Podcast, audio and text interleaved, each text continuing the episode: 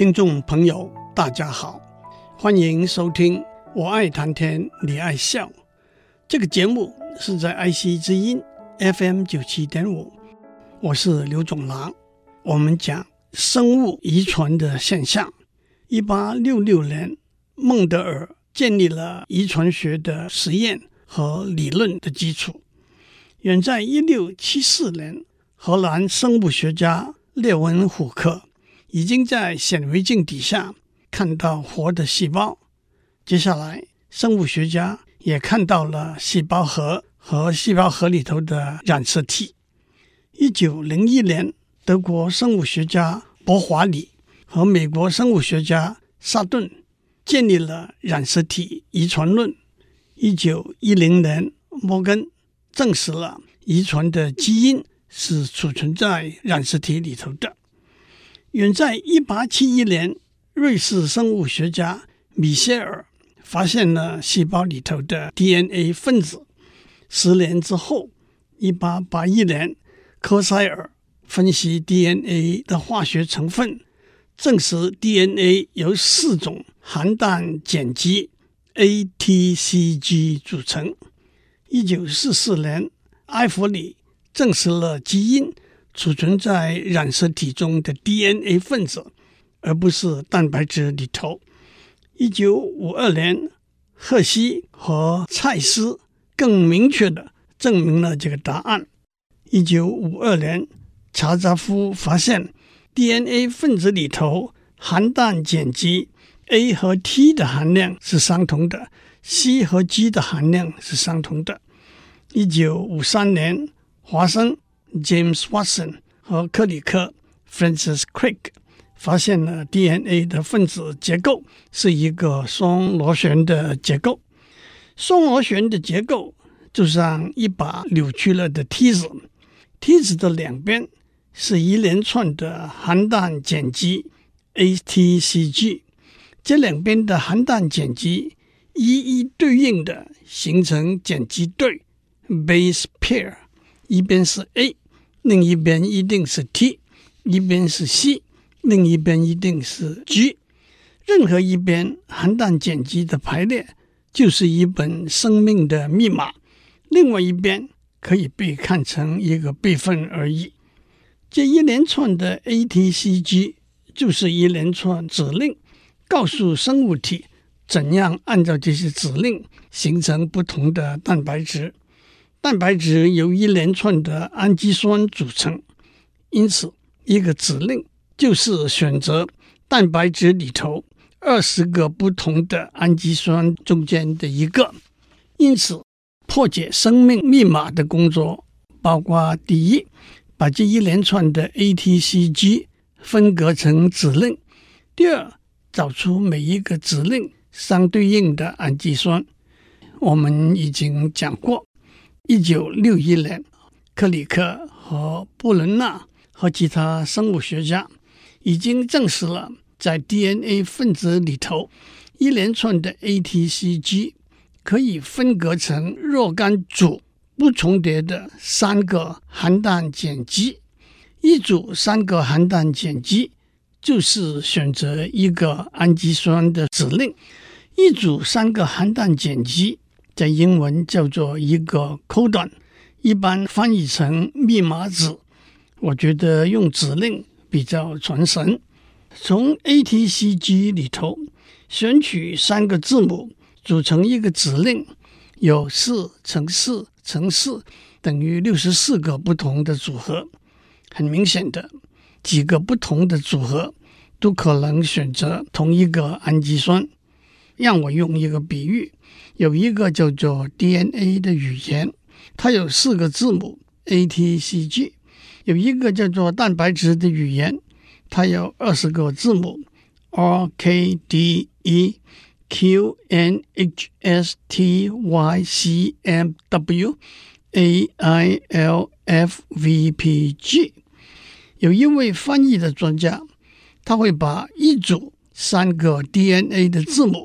翻译成一个蛋白质的字母，那么我们就赶快把这位翻译专家找出来吧。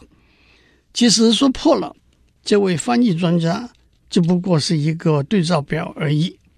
不过这中间又有一个转折：DNA 是在细胞的细胞核里头的，但是蛋白质都是在细胞核外面的细胞质里头形成的。因此，我们得找一位信差，把 DNA 的指令抄下来，穿过核细胞膜，送到外面去。好在有一家人叫做 RNA，有两兄弟，哥哥扮演信差的工作，叫做 mRNA；弟弟扮演搬运的工作，叫做 tRNA。哥哥把指令交给弟弟，弟弟则按照指令。把氨基酸搬过来，合作无间。但是这中间又有一个转折，负责送信的哥哥 mRNA 眼睛不好，他把 DNA 里头的 T 看成 U。换句话说，DNA 的四个字母是 A T C G，mRNA 的四个字母是 A U C G。好在负责搬运的弟弟。看得懂 A U C G 这四个字母，所以没有问题，不会出错。让我们回到生物的世界。首先，RNA 核糖核酸是一个大分子，它由核糖核苷酸组成，核糖核苷酸又由三个分子组成：一个核糖、一个磷酸盐和一个含氮碱基。和 DNA 比较，DNA 有一个去氧核糖，RNA 有一个核糖。DNA 的四种含氮碱基是 ATCG，RNA 的四种含氮碱基是 AUCG。换句话说，DNA 中的 T 被 U 取代，A 和 U 之间也有两个氢键，可以把它们连起来。和 DNA 相似的。RNA 也是由一连串的核糖核苷酸，像我们上面描述 DNA 的分子结构的情形一样，手肘就是核糖，手掌就是磷酸盐，手肘拉住手掌，手掌拉住手肘，那样连起来。不过 DNA 有两条互补的一连串的 ATCG，RNA 只有单独一连串的 AUCG。现在让我们看 DNA 中某一段一连串的 ATCG 分子，也就是一连串的指令，指挥相对应的蛋白质的形成。首先，DNA 里头两连串互相缠绕的 ATCG 分子会像拉链一般拉开成两半。RNA 的核糖核苷酸分子 AUCG。就把拉开后的一半里头的 DNA ATCG 分子配对的抄下来。换句话说，DNA 的 C 抄成 RNA 的 G，DNA 的 G 抄成 RNA 的 C，DNA 的 A 抄成 RNA 的 U，DNA 的 T 抄成 RNA 的 A。接下来，RNA 的核糖核苷酸分子。由磷酸盐连起来，就是一个 mRNA 分子。这个过程叫做转录 （transcription）。接下来，这个 mRNA 分子会穿过细胞核的膜，到了细胞的细胞质里头。换句话说，哥哥完成了转录的工作，还把转录的遗传讯息。带到细胞核外面的细胞质里头去。细胞质里头有一个会从 mRNA 里头的指令制造蛋白质的工厂，叫做核糖体 （ribosome）。我们可以想象，mRNA 里头的指令一个一个地走进来，这个工厂就把相对应的氨基酸送出来，连接起来。在这个工厂里头有许多 tRNA 分子，我们可以想象一个 tRNA 分子有上下两端，下端是一连串三个 AUCG 字母，上端是一个和它相对应的氨基酸。当 mRNA 一连串的指令穿过工厂的时候，每三个字母，例如 G U U，在工厂里头的一个 tRNA，它的下端是 CAA，正和 G U U 吻合，它的上端就是氨基酸 Valine，所以氨基酸 Valine 就被选出来，和其他已经被按照指令选出来的氨基酸连在一起，成为一个蛋白质分子。换句话说，弟弟按照哥哥带过来的指令，一一把对应的氨基酸搬过来，连在一起，形成蛋白质。这个过程叫做翻译 （translation）。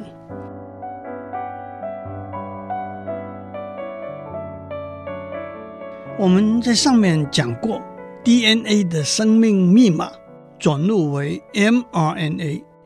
mRNA 从细胞核穿过细胞核膜到细胞质里头，在制造蛋白质的工厂核糖体里头，tRNA 按照 mRNA 的指令带来对应的氨基酸，这些氨基酸连接起来就是 DNA 里头的基因要制造的蛋白质。这剩下来，生物学家要解决的一个问题。就是每一组三个 AUCG 字母的指令，相对的氨基酸是什么？有人说那可不简单。我们可以把一连串的指令送到制造蛋白质的工厂去，看看制造出来的一连串氨基酸是什么，那不就可以一一比对了吗？可是，在生物实验里头，我们没有办法。做那么精准的控制和分析，我们只可以把许多 AUCG 分子放到工厂里头去观察制造出来的氨基酸，然后找出结论。这背后又有许多巧妙的方法。撇开许多技术上的细节不讲，第一个解答这个问题的实验，在观念上是非常简单的。在一九六一年，在美国 NIH 的黎伦伯格和马太制作了一个 mRNA 分子，它含有一连串的含氮碱基 U U U U U U U。把这个 mRNA 分子放在一个控制可以制造氨基酸的环境里头，结果是大量的氨基酸。苯基丙胺酸就被制造出来了，因此他们的结论是 UUU 这个指令是和氨基酸苯基丙胺酸相对应的，这可以说是一个大突破。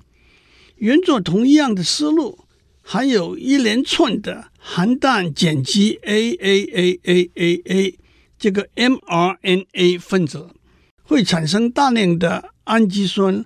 赖氨酸，因此 AAA 这个指令是和赖氨酸相对应的。同样，含有一连串的含氮碱基 CCCCCC 这个 mRNA 分子会产生大量的脯氨酸，因此 CCC 这个指令是和脯氨酸相对应的。再走下去呢，又得出点新花样了。在另外一个实验。生物学家把许多含氮碱基 U 和 G 按照三对一的比例混合起来，就是含氮碱基结合起来的指令，可能是三个 U U U U，也可能是两个 U 一个 G U U G U G U G U U，也可能是两个 G 一个 U U G G G U G G G U，也可能是三个 G。G G G，因为 U 和 G 的比例是三分之一，所以我们可以算得出来，一个指令是 U U U 的几率是六十四分之二十七，一个指令是 U U G U G U 或者 G U U 的几率是六十四分之九，一个指令是 U G G G U G G G U 的几率是六十四分之三。一个指令是 GGG 的几率是六十四分之一。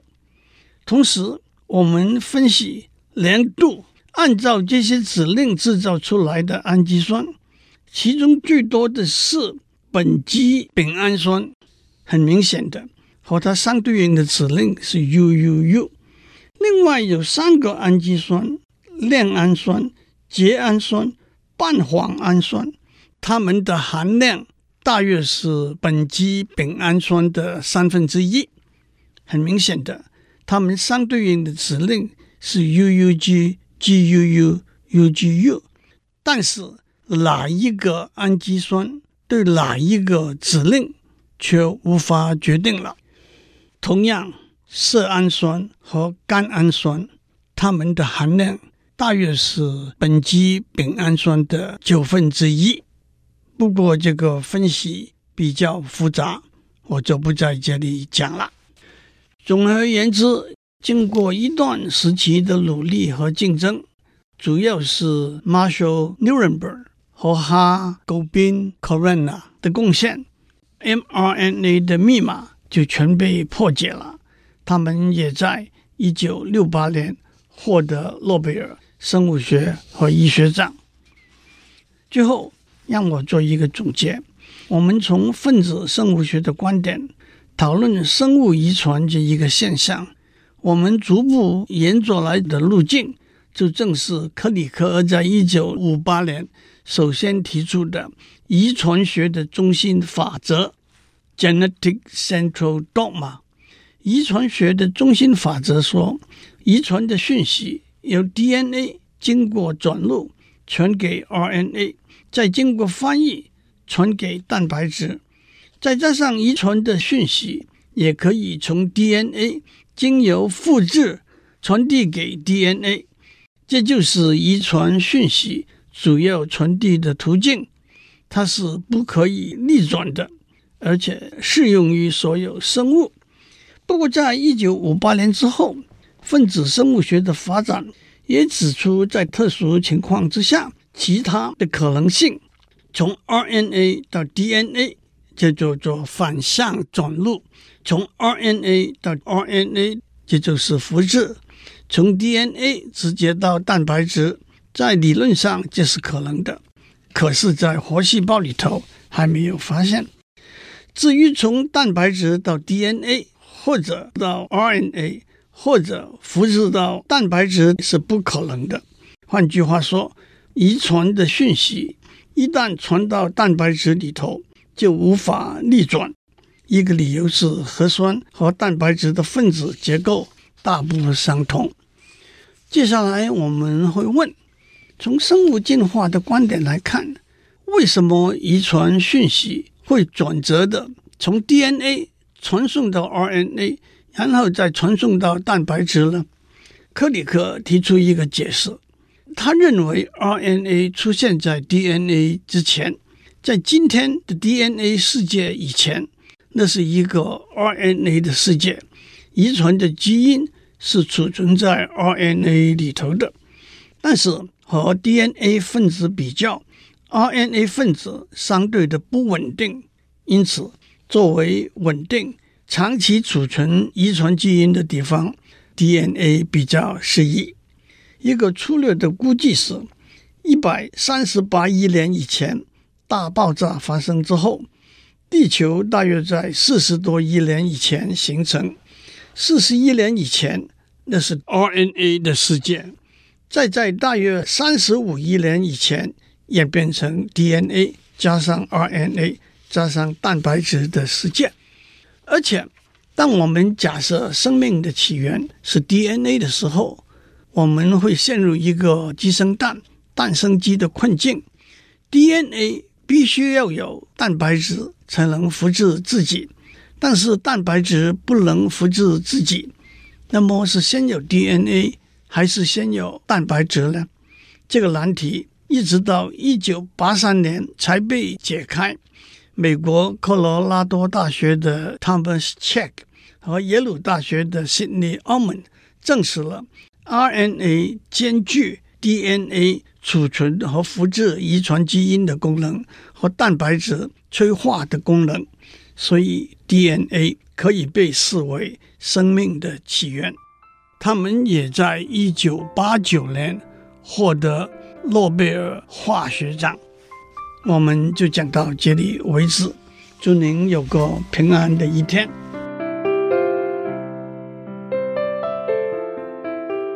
以上内容由台达电子文教基金会赞助播出。